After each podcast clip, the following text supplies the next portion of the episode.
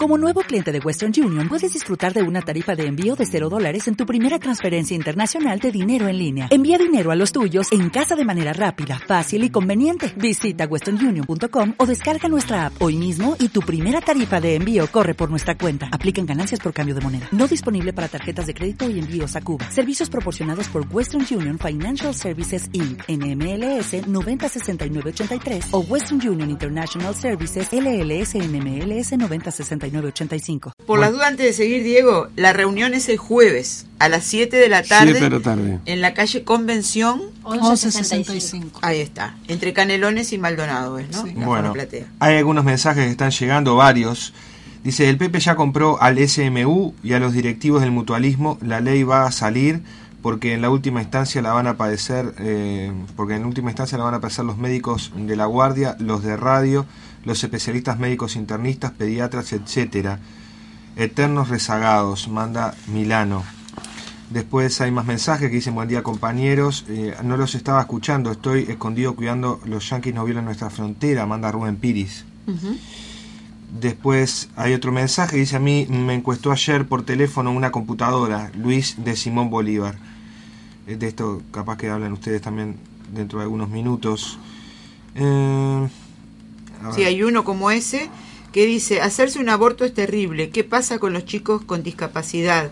Ayer me entró una llamada en la que te dicen, si está de acuerdo marque uno y si no marque dos, dice Miriam de Brazo Oriental. Pero yo no la recibí, pero creo que es otra cosa lo que dice, ¿no? El marque dos este, dice si está de acuerdo con la vida. O sea que es tramposo. Y uno sí está de acuerdo con este proyecto. Te llaman el, por teléfono y es una máquina. Es una máquina. Es una grabación que te dice esto es una encuesta, si usted, este, para saber su opinión, si usted está de acuerdo con el aborto, marque uno, si está de acuerdo con la vida, marque dos. Eh, es terrible. No, yo, me pregunto si, si Antel es que vende este servicio de que puedan llamar a todos los teléfonos porque si es así, va a llegar un momento donde nos van a llamar cada cinco minutos. Yo me acuerdo que en las elecciones pasadas ya hubo un par de partidos, un par de sectores que lo hicieron. Que nos van a tener arriba del teléfono cada cinco minutos con ofertas y con cosas este, o con encuestas de este tipo, las, las empresas que contratan. Ya con la venta de entradas, Diego, hay entradas hasta para la no sé, para espectáculos de 300 personas que, uno recibe permanentemente. Me pasa con los celulares también, que llegan propuestas todo el tiempo. o sea, vamos a tener que recibir llamadas y encuestas todo el tiempo. Nuestro teléfono también es medio raro cómo se está manejando. Bueno, hipócritas, son una manga de hipócritas y gatopardistas. ¿Qué muchacha de Cantegril va a realizar toda esa odisea que le, plan, que le plantean? Y las mujeres que yo conozco acá de la alta sociedad realizan todo lo que exige la estúpida ley Pregunta, mucha fuerza compañeras con su propuesta Jorge Mota. Eh, y Pablo Fernández plantea, ¿qué pasa si hace mm, un centro de embarazos, si se hace un centro de embarazos para embarazos no deseados y se fomentan las adopciones y se salvan las dos vidas? Saludos a las compañeras. Bueno, en este último concretamente eh, que plantea Pablo, yo creo que lo que hay atrás de esto que plantea Pablo es lo que muchas veces este, hasta compañeros piensan y no se animan a decirlo, ¿no? Eh, como que, pobrecito, no sé quién es, sé que es muy famoso esto, perdone mi ignorancia, pero alguien que dice, eh, cuando comes un huevo no estás comiendo un pollito, ¿no? Nosotros estamos hablando del aborto, de la posibilidad del aborto, para la que tenga que recurrir a eso, que se lo faciliten, en un determinado tiempo no es en cualquier momento del embarazo, es cuando se prueba que está la fecundidad ahí, está fecundado el óvulo y quiere, no quiere seguir adelante con ese embarazo. No es que hay un niño allí al que yo voy a decir, bueno, no es mi momento para recibirlo, es otra cosa. Cuando Pablo dice de ir, yo me imagino cualquiera que piense, si yo estuviera embarazada ahora y no quiero seguir con ese embarazo, voy a seguir nueve meses de embarazo para después dejarlo en un centro. Eso no es lo que estamos planteando, no, es, es lo que decía Adriana, el, el envase, o sea, la tierra donde vamos a, plantar y a cultivar. No, eh, nosotros decimos de que no se avale, no nos vamos a meter en toda la cuestión, de, ahí sí, de especialistas médicos que hablen de los distintos momentos del desarrollo del, del embrión, no nos vamos a meter en eso Pero es imposible, o, debe haber muy pocos casos, de mujeres que estén dispuestas a cursar un embarazo de nueve meses para después dejarlo en un centro para que otro lo adopte. Nosotros lo que reclamamos, por eso es tan eh, horrible que digan que, que, ellos son los que están por la vida, ¿no? Nosotros lo que hablamos es que las mujeres puedan tener los hijos que quieran tener cuando los quieran tener, no por obligación. Nosotros conocemos muchos, todos, todos conocemos casos de gente que tiene hijos por obligación, ¿no? Todas las consecuencias que eso trae. Nadie está dispuesto a, tener un hijo para después echarle la culpa de, todo lo que le pasa. En la realidad social que tenemos nosotros, recontra compleja, todas las gurisas adolescentes con embarazos, criando chiquilines que parecen hermanos. Eh, hay casos donde si los quieren tener, perfecto, los pueden tener. Pero muchas veces se usan como un regulador social, se usan para protegerse. Se ha dicho, hay barrios donde las condiciones de convivencia son tan duras que gurisas de 14, 15 años prefieren estar embarazadas y tener un hijo porque las van a tratar mejor porque son madres, porque a las madres se las respeta más. Ahora, hay un niño, el que nace, ese hijo es una persona también. Que uno piensa que uno tiene que desear un hijo, tenerlo, criarlo de la mejor manera, quererlo mucho, que lo quieran los que están alrededor. Las a esas niñas darle para que tengan educación y formación que les corresponde a cada edad. Vos podés tener un chiquilín a, los 14, 15 años físicamente, pero ¿y, ¿y cuáles son las... ¿Qué condiciones le dan a esas chiquilinas para que puedan o no tenerlo. O una mujer que tenga 30 años o 40 años y no está dispuesta a seguir adelante con un embarazo porque significaría tener que dejar de trabajar. ¿Y de qué viven los hermanos de ese chiquilín? Si la mujer deja de trabajar. Entonces, no puede ser que se le dictamine cuándo va a tener los hijos. Entonces, yo entiendo la preocupación de Pablo. y además todo el problema de la adopción es otro tema muy jodido en este país también porque tenemos niños en el INAO en todos lados y no se dan adopciones, es, otra cosa, y incluso lo de la reproducción asistida, son todos problemas que hay. Pero digo, vamos a concentrarnos hoy en esto, en este proyecto de ley que me parece que... Porque además en ese caso lo que hay que tratar es de no quedar embarazada. Para eso tiene que haber educación sexual y métodos anticonceptivos. Lástima que no están acá las otras que son más jóvenes que nosotras, para que cuenten lo que les pasa cuando andan atrás de los métodos. Cuando tienen tres hijos y no quieren tener más y no les quieren atar las trompas, porque son jóvenes y tendrían que seguir teniendo hijos, supuestamente. Y además parece que es ilegal. No sé, cómo están haciendo eso que te... Es obligatorio que las mujeres tengan hijos si no los quieren tener.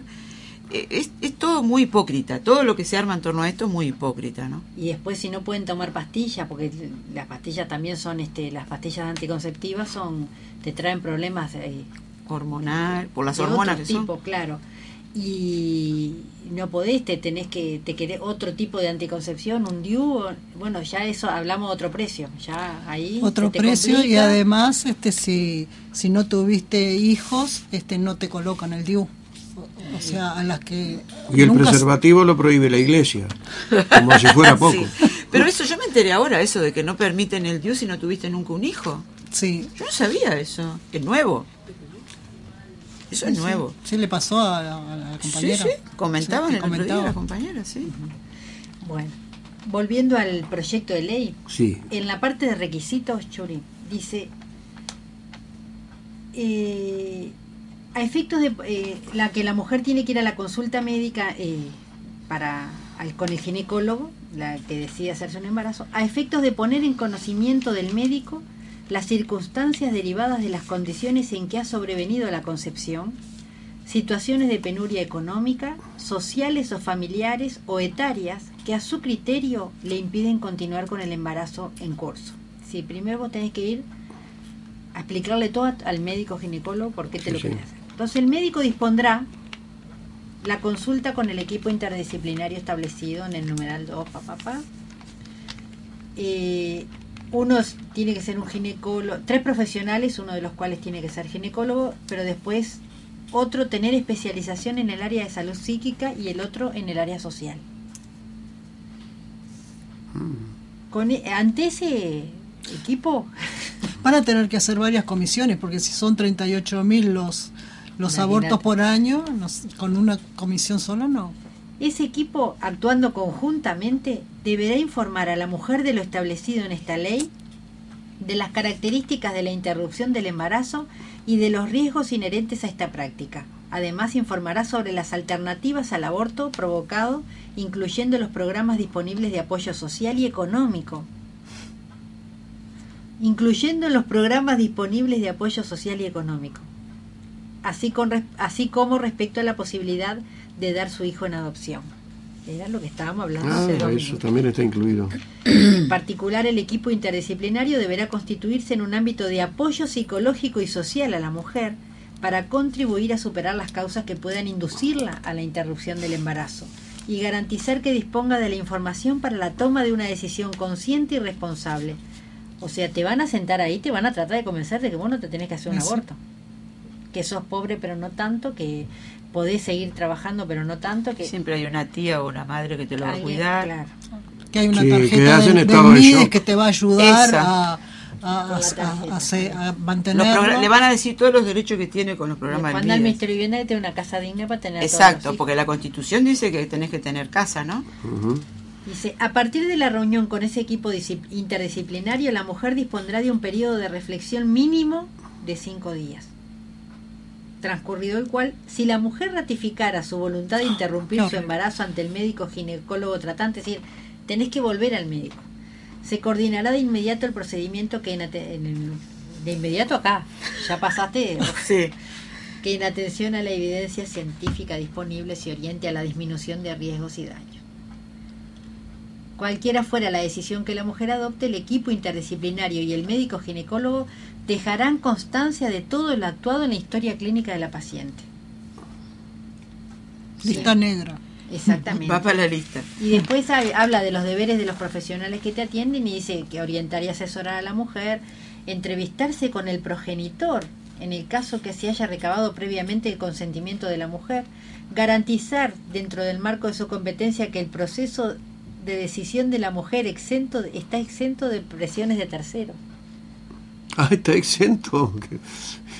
Cumplir con el protocolo de actuación, papá, papá. Bueno, acá esto, como por eso decíamos hoy, ¿no? Eh, vos lees la ley está todo previsto. Ahora, una de las referencias que hace acá, al inicio nomás, es a una ley que es la ley, que yo la verdad que la fui a buscar porque no sabía cuál era, 18.335. Es la ley que está vigente desde agosto del 2008, que se llama Pacientes y Usuarios de los Servicios de Salud. Se establecen sus derechos y obligaciones el Senado y la Cámara de Representantes de Uruguay, reunidos en la Asamblea General, decretan. Y ahí empiezan los derechos y obligaciones que tenemos los pacientes y usuarios de los servicios de salud. En el capítulo 3 de los derechos dice, esto está aprobado vigente desde hace cuatro años, Toda persona tiene derecho a acceder a una atención integral que comprenda todas aquellas acciones destinadas a la promoción, protección, recuperación, rehabilitación de la salud y cuidados paliativos de acuerdo a las definiciones que establezca el Ministerio de Salud Pública. ¿Las tenemos? Artículo 7. Todo paciente tiene derecho a una atención en salud de calidad, con trabajadores de salud debidamente capacitados y habilitados por las autoridades competentes para el ejercicio de sus tareas o funciones. ¿Los tenemos? Todo paciente tiene el derecho a acceder a medicamentos de calidad, debidamente autorizados por el Ministerio de Salud Pública e incluidos por este en el formulario terapéutico de medicamentos y a conocer los posibles efectos colaterales derivados de su utilización. El Estado, por intermedio del Ministerio de Salud Pública, está obligado a informar públicamente y en forma regular sobre las condiciones sanitarias en el territorio nacional. El Estado garantizará en todos los casos el acceso a los medicamentos incluidos en el formulario terapéutico de medicamento. Todas las patologías agudas o crónicas, transmisibles o no, deben ser tratadas sin ningún tipo de limitación, mediante modalidades asistenciales científicamente válidas, que comprendan el suministro de medicamentos y todas aquellas prestaciones, bla, bla, bla. Todo esto y mucho más, leemos un pedacito, está vigente del 2008, la ley lo dice, está decretado por el Santo Senado y la Santa Cámara de Representantes. Sin embargo, Esto no es así, cualquiera sabe. Acá en la radio no pasamos pidiendo medicamentos. No lo habrán hecho para otro país. Que Talía precisa eh, comitoína y que no se la pueden comprar. Porque, eh, todo lo, todos los días, todo el mundo sabe. La gente protesta porque va a buscar medicamentos y no hay en la mutualista o porque en salud pública no hay. Entonces, que, lo, que esté escrito en la ley y que lo diga el Senado y no nos sirve a nosotros, no nos alcanza. Acá está la firma de, del presidente de la Cámara de Senadores del 5 de agosto del 2008, Rodolfo Nigno Boa, firmó esto, junto con el ministro de Salud Pública, del Interior, Economía y Finanzas. Estaba María Julia Muñoz, no sé qué ministro del Interior sería en aquel momento, estaba Astori, firmó esta ley, ¿no? Eh, estaban todos. Sin embargo, la realidad dice otra cosa. Y en esto va a pasar lo mismo. Estamos en el mismo país. Todo esto va a jugar en el mismo país con las limitaciones que tenemos, con las privaciones que tenemos, porque hay un sistema integrado de salud que ahora va a tener otros premios, ahora le van a dar hasta más plata, pero no es a favor de, de los beneficios que la gente está pidiendo. Hay un, acá un mensaje de un médico que se llama Juan José, que dice, no estoy de acuerdo con el aborto, lo considero un caso de violación, embarazo no deseado no lo considero, hoy día tenemos toda la información, soy médico, no pienso hacerlo, terminaré en la Suprema Corte de Justicia, me amparo en el juramento hipocrático, pero no porque puede, está protegido eh, eh, Juan José. En la ley dice que el médico que por razones de convicción religiosas o, la que sea no lo quiere hacer, lo establece antes, lo firma, hay que hacer un papeleo en el lugar de trabajo, no lo van a obligar a hacer.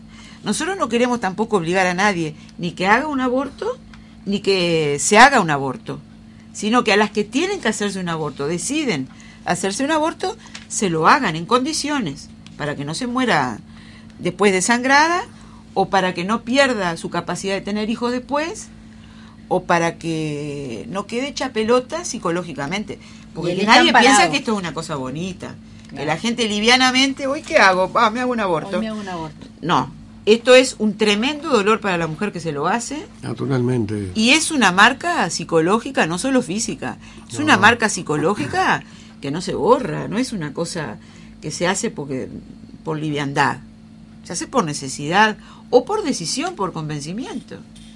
Ahora, eh, uno entiende que, como casi todas las leyes, finalmente el daño mayor va para aquellos que están más desposeídos económicamente, a los que más afectan. Y como el número en nuestro país es, siempre más alto el de los desposeídos que el de los que tienen, eh, que son de clase alta o medio alta, evidentemente, de lo que el que queda siempre fuera de la protección es el más pobre. Es verdad. Es la lectura, la lectura hacia rajatabla que uno puede hacer cuando se aprueban este tipo de cosas. Porque seguramente si alguien nos está escuchando y tiene una montaña de plata, esto le debe preocupar muy poco. Muy poco. Muy poco, salvo, como dice, no estoy anulando el grado de conciencia que puedan tener y las nanas psicológicas que puedan quedar. No estoy hablando de eso, estoy hablando de lo otro. Pero por lo menos se evitan eh, la Inquisición, qué sé yo, todo ese tipo de cosas. Sí, sí, sí. incluso ahí en la ley que cuando leían, este decía que tendría tenía que demostrar este su que era pobre en definitiva decía eso en, determinado lugar decía que eh, ante el tribunal, ¿no? Dentro del plazo establecido en el artículo anterior de la presente ley, la mujer deberá acudir a consulta médica ante una institución del Sistema Nacional Integrado de Salud, a efectos de poner en conocimiento del médico las circunstancias derivadas de las condiciones en que ha sobrevenido la concepción, situaciones de penuria económica, sociales o familiares o etarias que a su criterio le impidan continuar con el embarazo en curso. O sea que la que no tenga penuria económica vaya a una clínica este, y se lo haga sin ningún ah. problema. Sí. En definitiva. Eh, a mí me parece también que uno que pelea contra el enfoque que le da esto, ¿no? Porque tenés que hablar, obviamente, de por qué sí, por qué no, y todo esto es muy importante. Pero en este momento creada la situación que se crea con la aprobación de la ley, a lo que más le tendríamos que dar es a la denuncia de lo que está haciendo todo el Frente Amplio con esto. ¿Por qué digo el Frente Amplio? Porque el Frente Amplio, igual que en, en las principales cosas, tenía una posición, ¿no? Con las que hizo campaña electoral y con las que ganó elecciones. Sí, sí, ciertamente. Eh, tenía compromiso con esas cosas. Bueno, esto ya sabemos lo que pasó durante el gobierno de Tabaré Vázquez, que él lo vetó, pero también en el Parlamento hubo que escuchar las cosas que dijo Fernández Huidobro, hubo que escuchar muchas cosas, ¿no? Las cosas de Semprón y todas esas cosas que ya sabemos nosotros que suceden. Pero Y el especialmente, diputado Maldonado. bueno, lo del Maldonado, a mí me da hasta vergüenza hablar, ¿no? Porque no puede un diputado sentarse ahí a llorar por su historia personal. Bueno, pero ha llorado mucho, digo, Ha llorado por otras mucho. cosas también. Pero a lo que voy es especialmente a las mujeres del Frente Amplio y nos referimos nosotros a las dirigentes, a las que han- se han hecho públicas por su trabajo en este tema, por hablar del tema del aborto. Por y se han quedado, presidente del Frente Amplio. por ejemplo, que está en la está en la comisión, hoy el- este tema va a la comisión del Senado, la comisión de salud, hoy sale de esa comisión donde está Mónica Xavier y mañana lo aprueban en el Senado, pero todas las otras, Mm. Daisy Sí, están todas. to- Margarita Paisé. Perkovich, que no está en la actividad pública en este momento, Daniela Paisé, que no sé muy bien por dónde viene, pero to- Marina Arismendi, que ahora está de moda de nuevo, todas las que han salido y han hecho tanto asunto con esto, y muchas de ellas que por abajo dicen, y bueno, pero ¿qué querés? ¿No? No están de acuerdo, pero Y tampoco acá tienen que salir a denunciar. organizaciones de mujeres que hacían punta en estos temas siempre. ¿no? Exacto. ¿Será porque son del frente? Eh, uno sí, uno yo creo que... Será porque son del frente. personal, Porque alguien dice, ah, bueno, pero fueron y se desnudaron en el Palacio Legislativo. Acá tenemos una foto nosotros. Macanudo, todo lo que se podrá decir. Nosotros hemos escuchado variadas cosas de lo que se dicen de en relación a esto, ¿no? A que se desnudaron en las afueras del Palacio Ahora, Legislativo. También eh, hasta en eso generan confusión, porque la gente no sabe, no, no- no se entendió a santo de qué se desnudaron, si era No. en protesta o a favor, Sí. porque fueron, se desnudaron mientras se votaba la ley, pero no sacaron una declaración diciendo estamos en contra o estamos a favor de este proyecto, de eh, esto es lo que queríamos nosotros, esto es lo que no querían, no se sabe. Ay, yo no sé, esto lo hizo Misu. Misu sacó una declaración No sé y quedó eh, la declaración, no sé cuánta gente la habrá escuchado, eh, cuánto repercusión tuvo, ¿no? Nosotros tenemos otros métodos de, de, de denuncia, de protesta, de, me parece que son otras la- los caminos, ¿no? Bueno, hay muchos mensajes para ver si se pueden algunos por lo menos contestar. Hay uno que dice realmente es muy buena la argumentación que estás dando de un tema como este, salud madre, manda un oyente. La mujer tiene que ser libre de decidir de en su cuerpo todo, el aborto es uno de los derechos, se hace un negocio con el aborto y se condena a quien no tiene dinero. Saludos, Daniel Caserta desde Madrid.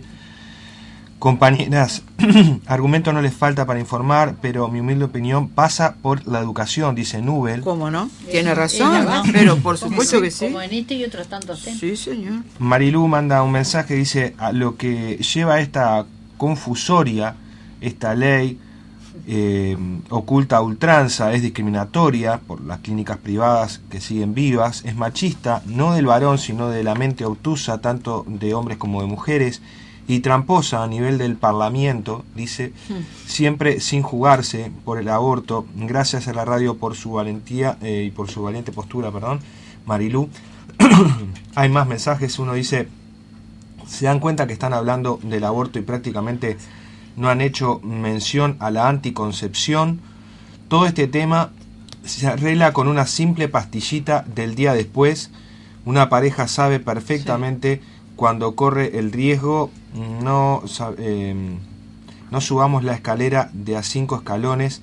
Aclaro que con mucho orgullo soy ateo, dice el teléfono que termina en 647. Está bien, eso es métodos anticonceptivos también, o el método del día después. Son todos métodos a los que se puede acudir, pero, en la realidad no. Porque realmente Porque no hay lo que dice. Juan José, este médico, te- hoy día tenemos Nubel, toda la claro, información. a, la, a, la- a- a- tener La educación. la educación Y a veces Claro. tenés la información y no tenés acceso, no accedes a esos métodos.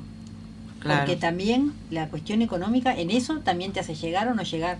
Y hay que contar con algo que no se puede dejar nunca de lado en estos casos.